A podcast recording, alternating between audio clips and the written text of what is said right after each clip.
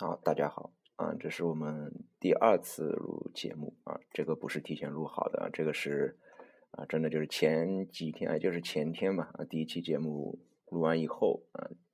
早上有空啊，就把想把第二期节目录了，啊，第二期节目呢，准备相对来说，呃，不像第一期节目一样啊，你第一期节目它的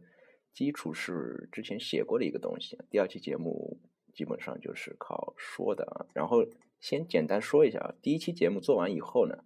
嗯，我把这个这个这个这个节目和我们这个播客的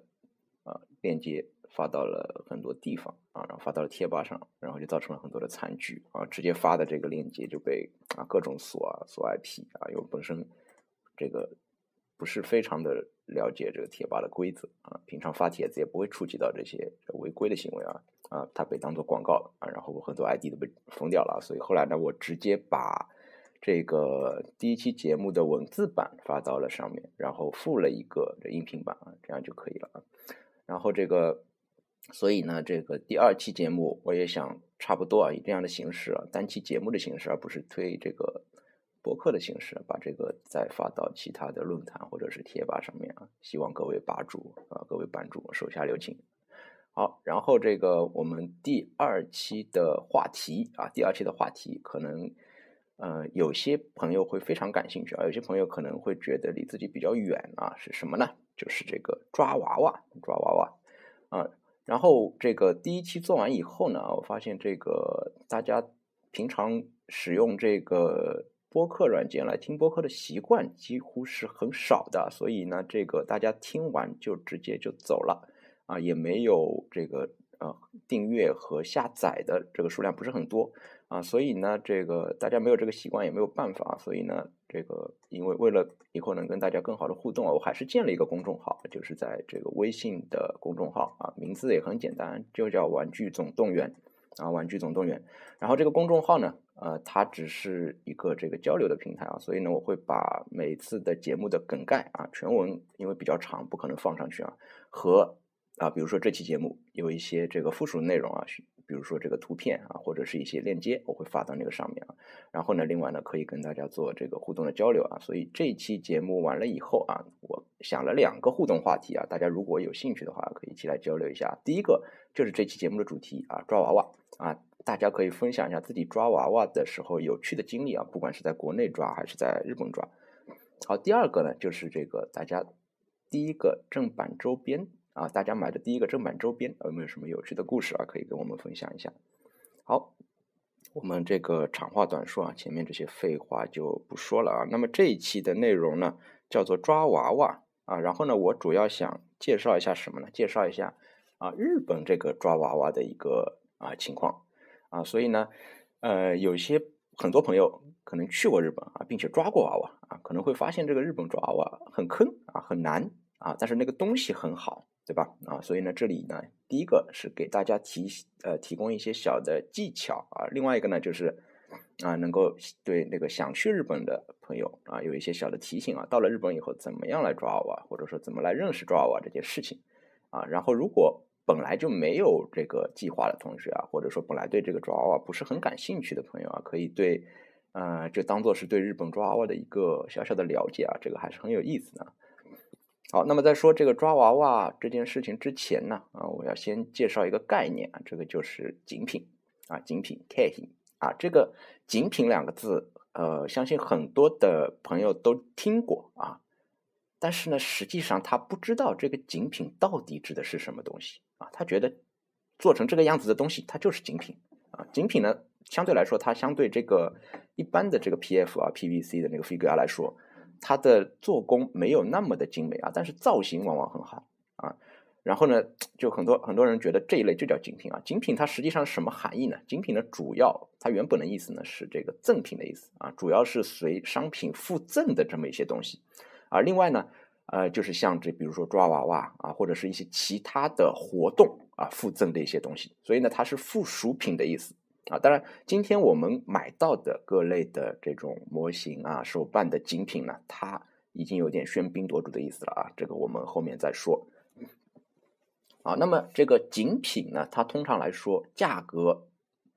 相对比较便宜啊。当然，这里面我们要一分为二的来看啊，有些精品它是后期价格被炒高的啊，价格定价很便宜啊，然后呢，这个造型往往是它的特点啊，然后呢，涂装和材质方面都是相对比较差的。啊，这也是为什么说有的精品看起来比那个 PVC 好看啊，但是呢便宜那么多啊，这也是它的原因啊，它的成本相对是比较低的。啊，那么这个精品呢，啊，它是怎么卖的呢？怎么卖的呢？啊，通常来说啊，精品它是不直接针对消费者来贩卖的，它只能卖给这些精品提供的商家啊，比如说这个做精品最多的这个 b a n b l e Store 这个眼镜厂。啊，眼镜厂的精品做出来，它是成箱成箱卖给这个经销商啊，成箱成箱卖给，比如说那个世嘉、泰托啊，后面会提他们这个呃专门做这个抓娃娃机的啊，让他们在这个抓娃娃机里面给顾客抓的啊，他成箱卖给你，价格很便宜啊，一个大概几百日元啊，然后呢，这个呃这些这个呃厂商呢，他是通过抓娃娃这种方式再把这个精品啊卖给消费者，也不能说卖了，等于是送给消费者，他的利润呢是从这个抓娃娃机里来的。啊，还有一些精品呢，啊，比如说这个，呃，这个呃店头的一些赠品啊，它也是成箱成箱卖给这些店啊，这些店呢，在以其他的方式贩卖出去，所以呢，精品的定价它没有参考性，啊，就是说我们网上看到，比如说啊，有一些这个悟饭的这个单子出来啊，比如说一箱精品多少钱啊，啊，你像一箱精品才两万啊，你卖我一个啊，比如说一箱有二十个，你卖我一个卖三千，对吧？啊，觉得很坑啊，实际上不是这样的，它这个呢完全都是批发价，而且呢这个。这个比如眼镜厂啊，做精品的这些厂商，他赚的是很少的啊，主要是精品在这个二次流通的环节啊，它会形成一个价格。那么我们买到的精品哪来的呢？啊，当然也有一些这个经销商直接这个拿到这个货啊，比如说国内的一些代理商，他因为国内没有这些抓娃娃机，对吧？啊，很少很少，所以呢，它主要是以直接零售给消费者的形式啊，所以这是一类啊。另外一类呢，就是说二级市场，就是玩家。玩家，因为日本呢有一个中古店啊，中古店我们可能下一期或者下下期会说，中古店它大量的出售这些抓娃娃抓来的或者一番赏抽来的这些精品，啊，所以呢这个定价呢是基本上是由市场来决定的，所以呢精品它本身是没有定价的啊，大家可以这么认为没有定价。啊啊，当然这个国内呢可能是有这个零售商啊代理商自己的一个这个定价。啊，所以这个精品呢大概是这么一个情况啊，比较。有名的这个精品啊，比如说这个大家比较熟悉的啊，比如说我们讲的这个海贼王的，大家叫阻力士，对吧？阻力士这些名字也很有意思啊。这个名字呢，这个国内这些啊商家起的时候特别有意思啊。这个东西它上面比如说有中文有日文的啊，它主要的这个内容在日文上，但是它认识两个中文啊，它就会把这个东西命名为这个这个中文的。比如说这个阻力式啊，阻阻阻力式，阻力这两个字在日语里面。它就是拼装的意思啊，所以呢，很多的这个东西它上面都有“阻力”两个字啊，所以这个阻力式其实它用阻力来命名不是很科学，不是很科学，所以后来它有另外一个名字嘛，叫 DXF，对吧？啊，然后这个还有像那个 WF 啊，WCF WCF 那个小的迷你的，对吧？前两年火的不得了啊，然后这个啊大的这个阻力全是女性角色的这个 SQ，对吧？啊，这些呢是属于这个抓娃娃这个序列的啊，然后还有一类比较。多的呢是这个一番赏啊，一番赏，一番赏呢啊，这里不展开讲了啊，这个有机会单单独做一期节目来讲，它也属于是精品，它也属于是精品，它也是没有定价的。当然你可以把一番赏整个从这个 A 赏到 I 赏全部买回来啊，这个承包买回来，你就当你是商家买回来，这个是可以的啊，有一定途径啊。但是你单独去买呢，你没办法指定说我要买这个，我要买这个，你能买到具体的这个一番赏呢，都是在二级市场。等于是在中古市场啊，你买到的即使是全新的，也算是二手的。好，嗯，前面扯那么多啊，前面扯那么多啊，都是一个背景的介绍。然后抓娃娃，抓娃娃这个专用的这里面的所谓的娃娃啊，就是精品啊。然后抓娃娃专用的这个精品都有一个特点啊，大家可以看一下手上有这个精品的，有这个阻力啊或者其他的啊，它往往在这个盒子的两边有这个开口啊，圆形的、半圆形的。为什么有这个东西啊？就是为了，呃，这个商家啊，这个娃娃机的设置商家，他在摆这个娃娃机的时候啊，能够有一定的方法啊。如果说啊，你你设计的是直接这个呃，比如说用爪子把它从这个架子上面啊给搂下去啊，这样的方式的话啊，你可能不用动它啊。比如说你设计的方式是要爪子伸进这个娃娃，伸进这个盒子啊，然后把它抓起来的话，你有可能要把这个开口给打开啊，留出两条缝，让盒子的这个爪子啊，让爪子能够伸进去啊。所以呢，这个这个洞呢，就是给他们设计用的啊，让他们这个设计这个抓娃娃机、设置抓娃娃机的时候啊使用的这个东西啊。然后这个抓娃娃机里面呢，除了这些抓娃娃专用精品以外，还有一些这个。呃，非专用精品啊，比如说这个市场上一般贩卖的商品啊，它有的时候也会放在里面，当做是这个呃抓娃娃机的精品啊，来这个让你抓。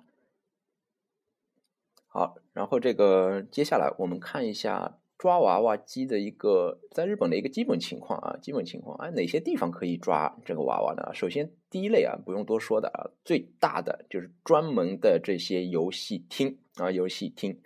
啊，这个游戏厅呢。嗯，大家去秋叶原的话，能看到很多啊，比较大的这个，比如说泰托啊，我比较喜欢泰托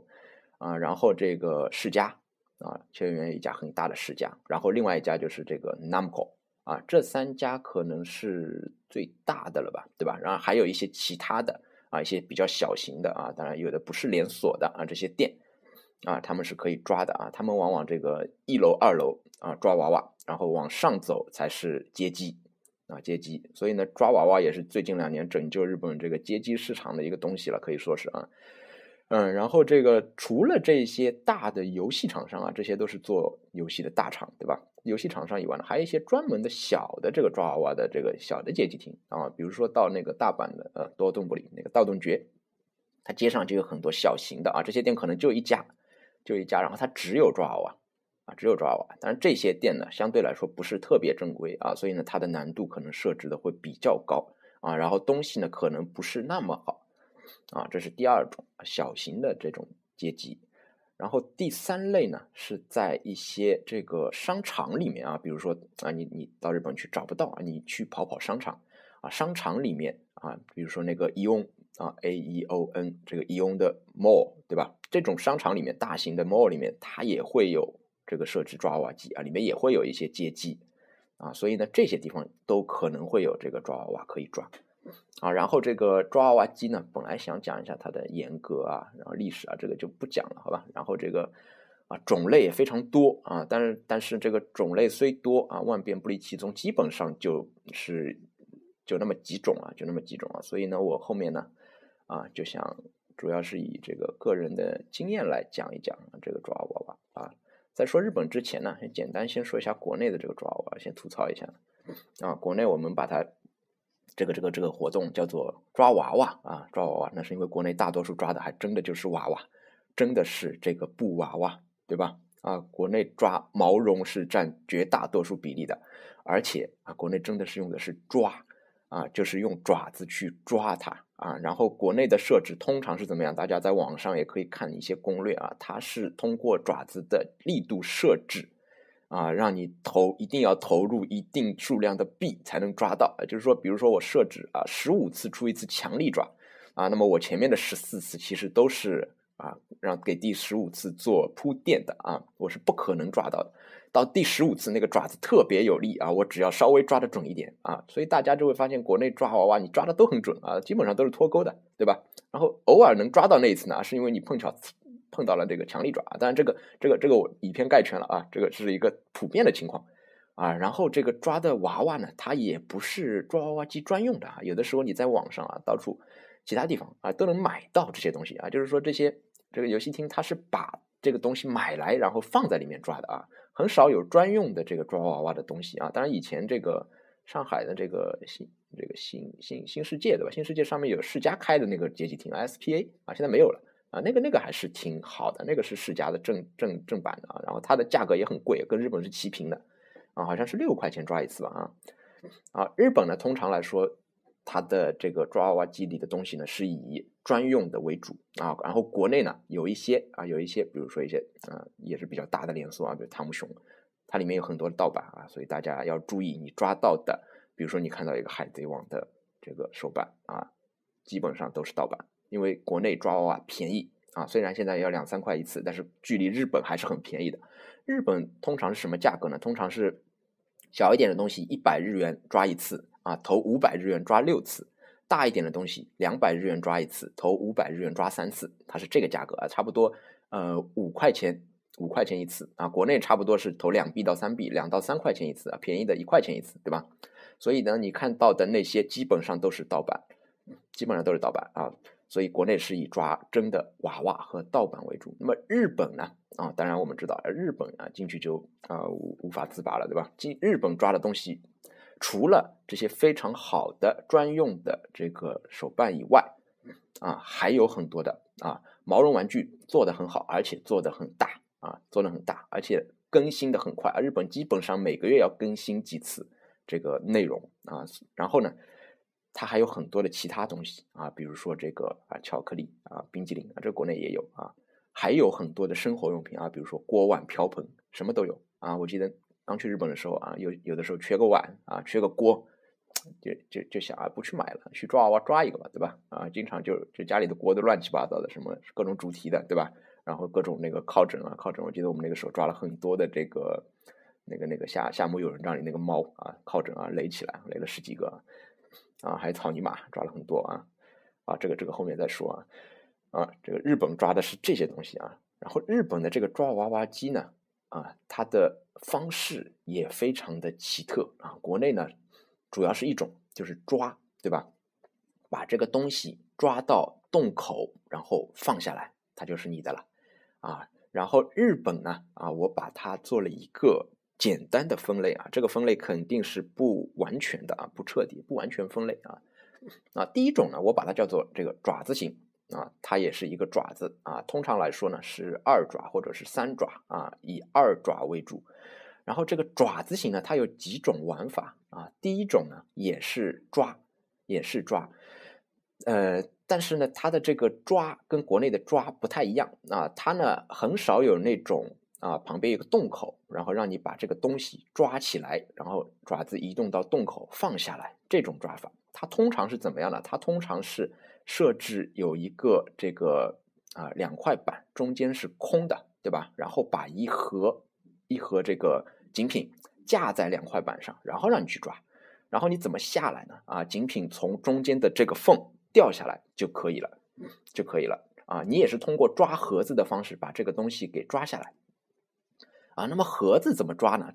这个时候呢，这个我们后面技巧也会提到啊。通常来说，你是要抓好几次啊，每次对它造成一定的位移，然后缓缓的、缓缓的接近那个缝的极限，然后使它从这个缝里面掉出来啊。这个是最普遍的一种方式。啊，有的时候呢，它会加一些这个防滑的措施；有的时候呢，它会在旁边加一个脚啊；有的时候你看起来特别容易抓，但实际上呢，它在某一个地方做了一点这个小小的手脚啊。那这个手脚是一个打引号的，不是说一个贬义的。这个东西呢，呃，不是不让你抓下来，而是增加你抓下来的难度啊。好，然后这个第二种啊，爪子型的第二种方式，不是抓，它是用爪子来勾。用爪子来勾啊，有的时候呢，它会把一边的爪子给拆掉啊，剩一边的爪子。怎么勾呢？啊，它会在这个娃娃机上面啊，先设置一个横杆啊，横杆啊，横杆上面挂一个小球啊，然后这个球是一个防滑球，然后在防滑球上套一个小环啊，然后在小环上面再挂一盒这个精品。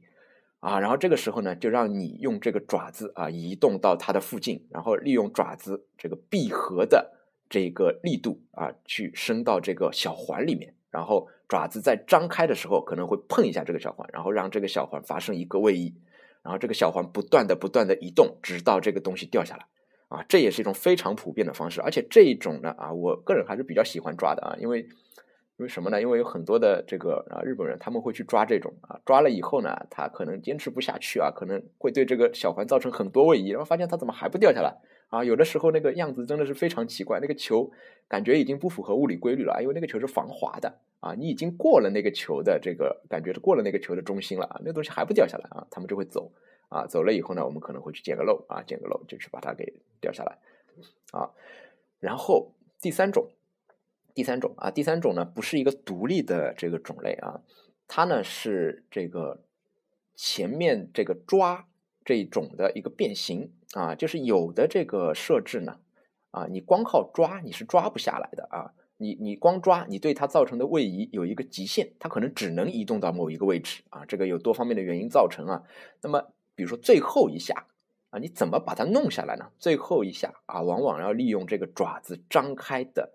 这个张开，然后降下时候，对这个盒子直接造成一个压力啊。也就是说，爪子张开。啊，它不是说把这个盒子包在里面，而是说这个爪子的一边，它要直接压到这个盒子的某一个部位，比如说压到这个盒子的脚上啊。大家可以想象一下啊，这个这个这这一期讲的比较抽象，爪子下来的时候，有一边的爪子直接压到了这个盒子的一个脚上，然后这个盒子就被直接压下去了啊。这种是非常一个非常暴力的，会对盒子直接造成一定的损坏，非常暴力的一种这个玩法啊。有的时候呢，这个东西啊，技巧掌握好了，你可能能通过这个技巧啊，能够。这个非常规的抓到一些东西啊，所以后来呢，这个我基本上很喜欢去压这个盒子啊。说谁知道这压一下它会变什么样的，对吧？可能压一下顶你去抓十下，对吧？啊，这个是这个最普通的这个爪子型啊。然后第二种呢叫做穿孔型啊，穿洞型。穿洞型国内也有啊，有住在比如说上海、北京啊，可以去这个啊，可能都会有。啊，它是怎么样呢？它是这个景品放在这个架子上面啊，然后架子前面有一层这个透明的啊玻璃罩，啊玻璃罩上面有一个小洞啊小洞或者是一个小长条，然后你要做的呢就是通过这个上下的移动啊上下移动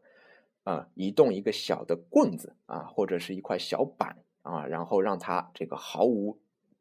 这个偏差的直接插到这个洞里啊，插到洞里面以后，你能把这个精品给推下去啊。当然有的呢，它是把杆子是从上往下设置，然后地上有很多的小洞啊，地上有很多小洞，然后呢直接插到某一个洞上啊。这种呢基本上全部靠技巧，完全靠技巧，但是呢对你的这个要求非常高啊，一点点偏差都不能有。所以呢这种啊没有什么特别值得说的，这个完全就看你的眼力劲儿，对吧？啊，然后第三种叫做夹子型，夹子型跟那个穿洞型呢很像啊，它也是考你的眼力，这个国内也有啊。现在它呢是什么样的？它往往抓的呢是一些小东西啊，小东西呢它上面会给你挂一个啊小的这个条子啊，条子穿到一个这个啊洞里面，然后呢呃你控制的呢是一个小的夹子啊，夹子怎么控制呢？你上下左右控制，控制以后啊伸过去夹住那个它这个。景品上面挂的这个小条子啊，然后这个夹子回来的时候，它会先往下降啊，就利用这个下降的力量把它往下拽啊，但是它下降的力量是有限的啊，它每次只能往下拽一点，拽一点啊，你要通过不断的往下拽，把它给直接拽下来啊，这个是夹子型啊，然后还有一种呢叫做剪刀型，剪刀型啊，或者叫还有剪刀型和刻刀型啊，这个我把它归到一类了啊，都是利用生活当中的一些小道具啊。剪刀型呢是呃这样啊，他把这个娃娃挂在这个啊精品机里面啊，挂在这娃娃机里面，然后你控制的这个啊是一个小剪刀，这个剪刀过去啊，剪刀过去，它会对这个绳子造成一个这个破坏啊，但是这个剪刀的力量很小啊，往往你要瞄准很多次，对它造成多次伤害以后，它才会断掉给下来。啊，还有的呢是除了剪绳子以外，还有剪纸的，剪纸的啊，刻刀型也是一样啊，也是这个啊，对一张纸造成一个破坏啊。这个奖品本身呢，它是挂在一个纸上啊，只有当这个纸大部分或者全部断裂的时候，这个奖品才会掉下来啊。那这个刻刀型呢，就是有有一次我去玩啊，玩了一个下午啊，这个东西。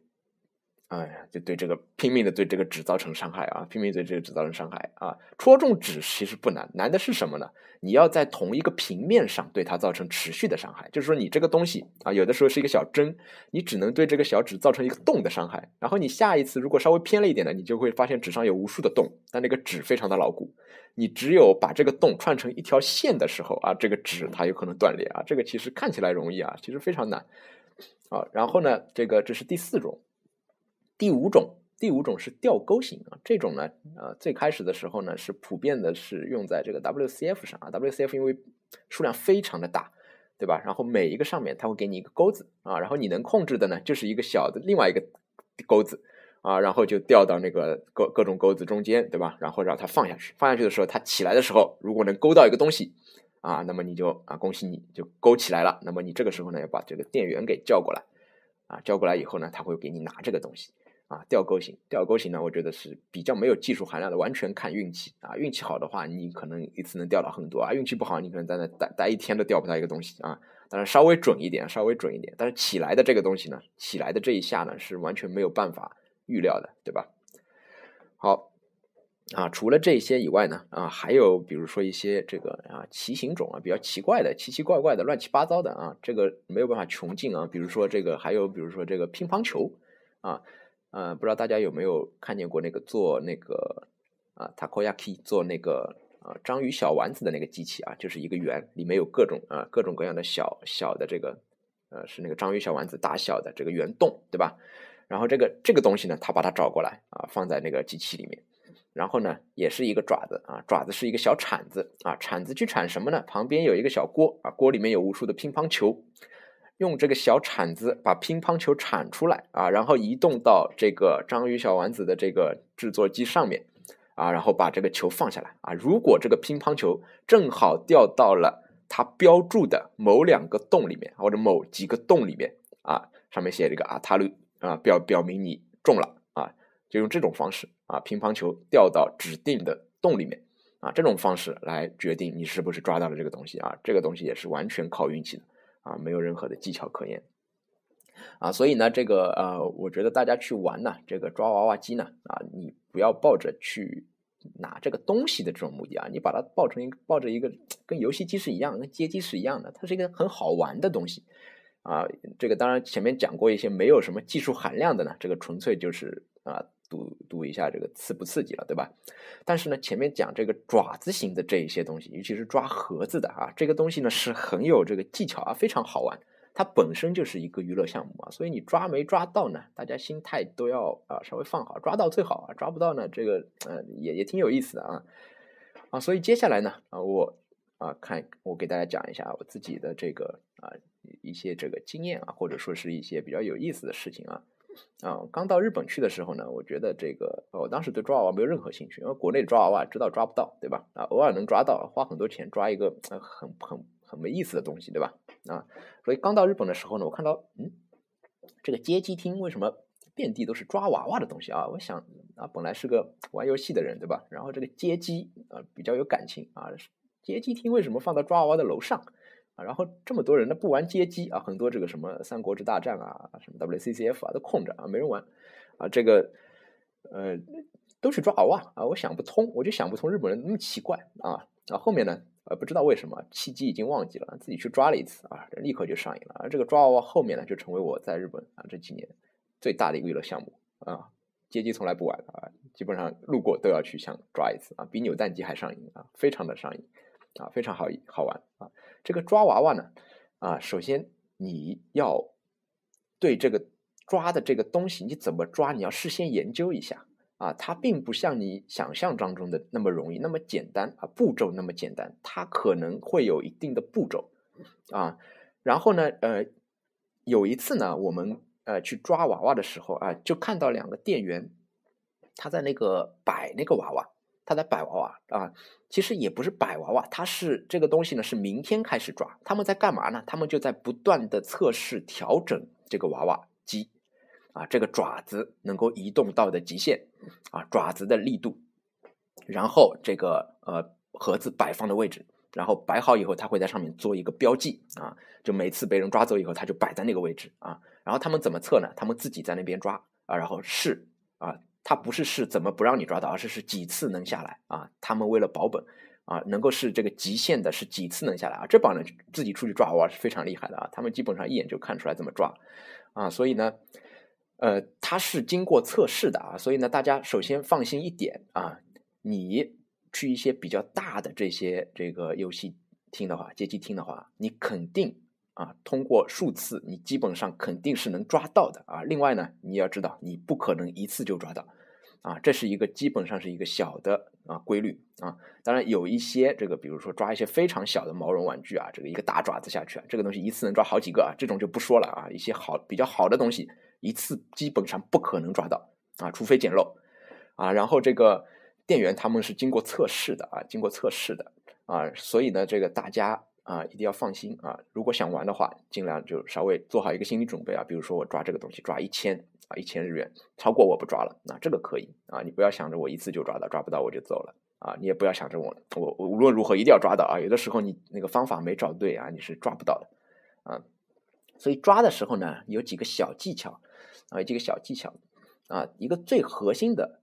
这个内容啊，就是说盒装的。啊，包括一些呃，这个是这个呃非毛绒的这些东西啊，啊毛绒的有些也也可以啊。最核心的就是你要观察这个东西，不管它是怎么摆的，它的重心在哪里啊？你要做的就是破坏这个东西的平衡，破坏这个东西的平衡啊。我们在这个节目的同时啊。摆出来的这个呃发发布的这些呃所有的地方啊，我都会给大家一个链接。这个链接呢是日本的一个网站，就是教你如何抓娃娃的啊。大家看不懂没有关系，它里面有视频啊，并且我看过了啊，不需要翻墙可以看。这个视频呢就有各种各样的啊，你直接通过这个视频可以看这个东西，日本的抓娃娃大概是怎么样的。然后它啊有哪几种技巧，里面的小技巧给你归纳了十二种啊，大家可以看一下啊。啊，所以呢，这里面呃有一个最核心的，找到重心，破坏它的平衡啊。然后呢，这个啊，如果说啊，你觉得这个抓了几次以后，嗯，觉得没什么希望啊，不妨换一个思路啊。比如说前面讲的啊，我压一压看看怎么样啊。我抓了多少次，它感觉没怎么动，那么我换一边抓抓怎么样啊？比如说我以前抓的是中间，它已经不会动了。那么我尝试一下，左爪子稍微往左边或往右边移动一下，看它是怎么样一个运动的规律，对吧？换一个思路来抓啊，有的时候可能就能够啊，对它造成一个较大的位移啊。然后呢啊，还有几个小技巧啊，这个呃，日本的这个抓娃娃机啊，抓娃娃机接机厅，它是一个服务行业啊，所以呢，店员店员跟你其实并不是完全站在对立面的啊。啊，比如说有一些比较好的店，比如说有些世家的店啊，你在那边抓抓的很郁闷啊，抓的很郁闷，抓了多少次抓不到，那店员呢，他在旁边一直看着你啊，他有的时候自己会跑过来啊，比如说你的东西已经抓到了一个不可能抓到的位置啊，他会问你啊啊，要帮你这个放回去吗？啊，放回去啊，摩多西摩多西马斯卡啊，大家可以。啊，这里我会介绍一些这个啊日语啊，大家如果可以记住啊，自己要到日本去的话啊，比如说你不知道怎么跟他说啊，有一些比较实用的啊，摩托西马斯卡，他跟你说这个东西的时候，就是讲我要给你放回去嘛啊，那么这个时候就是暗示你，你有可能到这个位置你已经抓不到了，你就不要往下再试了啊。然后大家自己如果觉得这个我已经抓到了一个不好抓的位置啊，你也可以要求他，你也可以要求他啊，摩多西德克拉塞啊，摩多尼摩多西德克拉塞，可以让他帮你把东西放回去。放到最开始的那个位置啊，然后更好的一些店员呢啊，看你抓不到，看你抓不到，他会把这个东西啊往你这个能抓的这个方向移啊，就比如说往这个洞口移啊，移一点啊，让你更容易抓到啊。他觉得他已经回本了，对吧？你抓了是，比如说抓了十次没抓到，他已经回本了啊，那何必让你带着一肚子气离开呢？对吧？啊，为了培养一些回头客啊，他会有这样的一种特殊的服务啊，帮你往外。移一点，让你抓走啊，让你抓走，你下次觉得这个服务好，我下次还要来啊。这个也是日本比较有意思的一个地方啊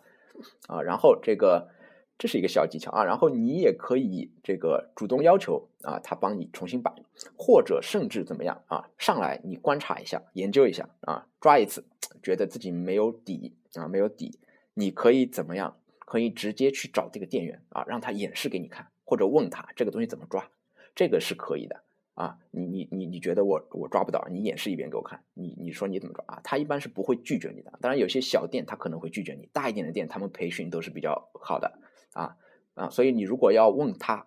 这个东西怎么抓啊，比较简单的，当然不是特别的这个地道的啊啊，多斯雷巴伊啊，怎么怎么抓，对吧？啊，或者是托利卡塔我我谢德库拉塞啊，托利卡塔我我谢德库拉塞，请你告诉我这个抓法啊，多斯雷巴伊怎么办？啊，这个时候他可能会演示给你看啊，并且他会用啊，当然如果他用日语跟你解释啊，这个这个这个啊，那你听不懂了也没办法了，没办法了啊，最好他是能亲自演示一遍给你看啊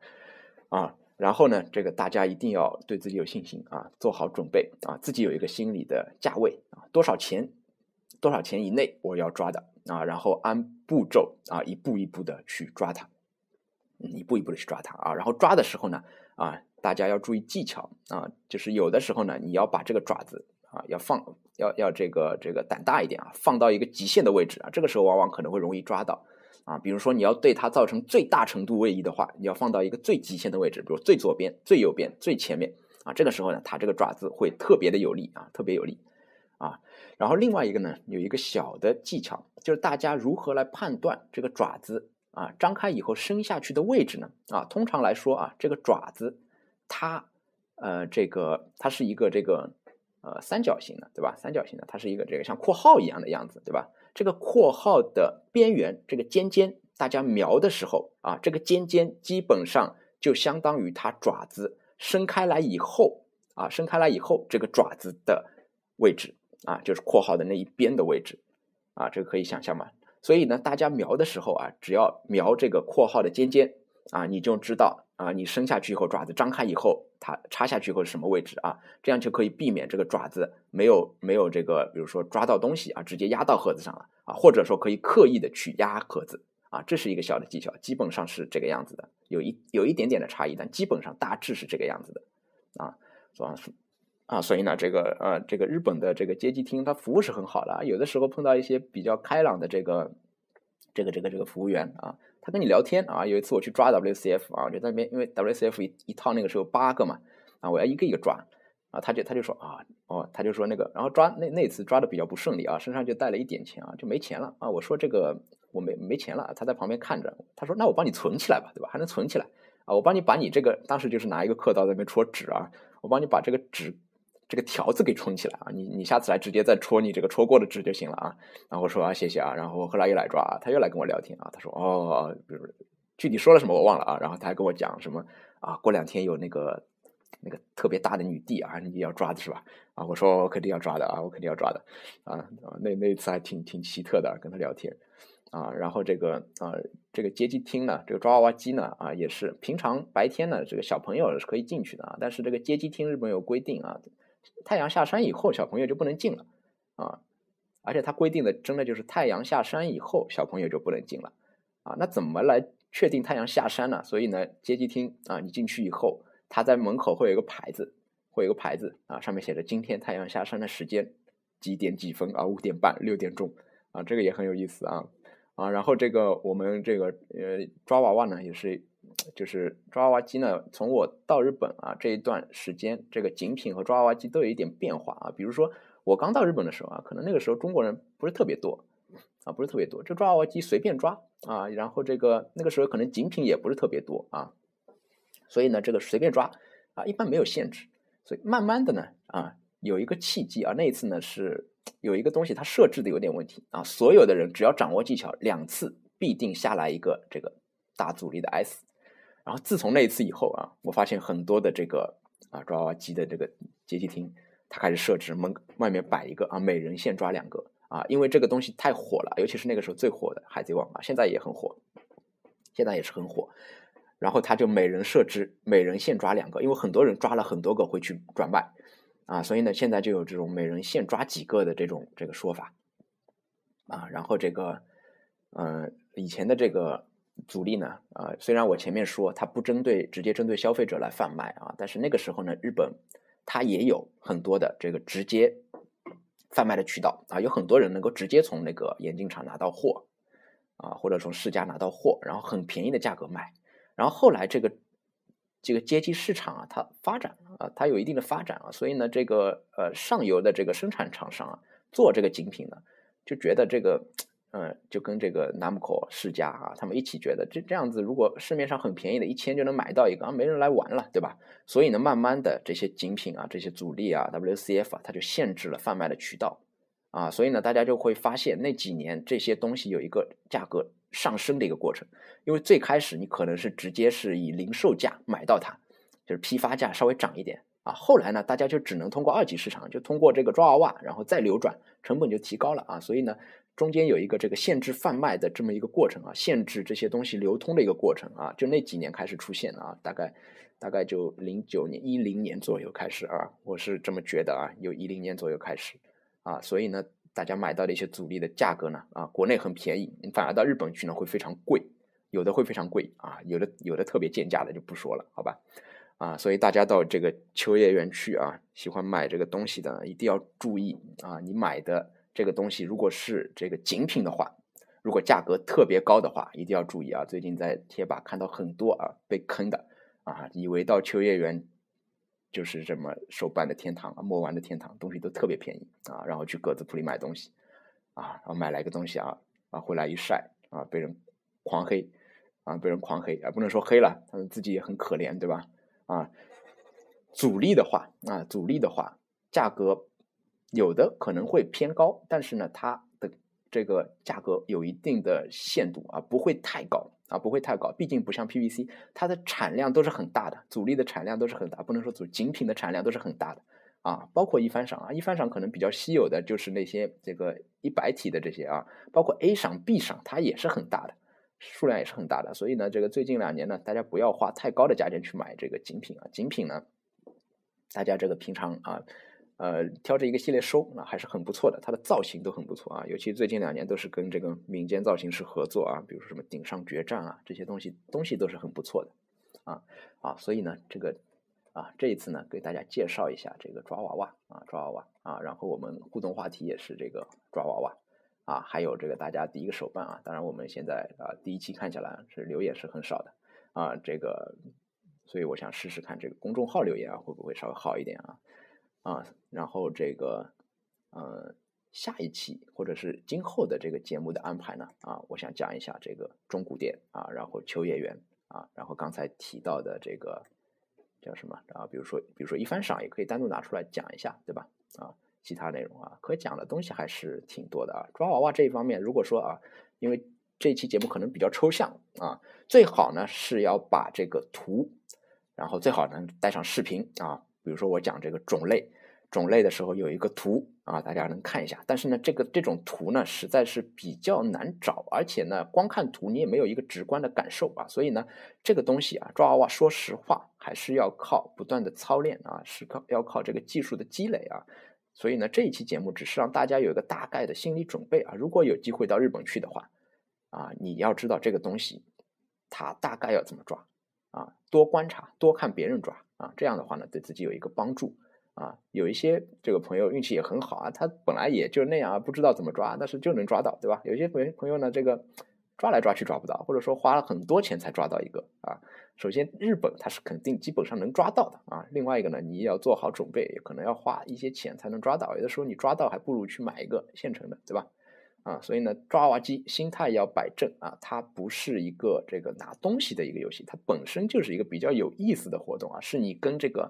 娃娃机设置的这个人进行的一个智力上的一个啊斗争，对吧？可以这么说啊。所以这一期的节目啊，基本上内容就到这里啊。啊，也希望大家能够关注这个啊，能够啊，如果方便的话，这个荔枝还有这个喜马拉雅，喜马拉雅当然我没有放啊，暂时啊，这个播客还是很有意思的啊，大家可以平常下一个啊，上下班的时候啊，包括上下学时间比较长的，可以下一个听听啊。我这个节目比较比较没意思，对吧？有很多节目特别有意思啊，特别有意思啊，可以下一个听听啊。下下了以后呢，你就可以订阅我们这个节目啊，可以直接啊，省得我每次都要把这个单独的节目拿到这个哪里去放啊。大家可以收藏啊，订阅。啊，这个节目还可以关注我们的公众号啊，更新节目可以得到一个这个第一时间的一个反馈啊。好，啊，这一期节目就到这里。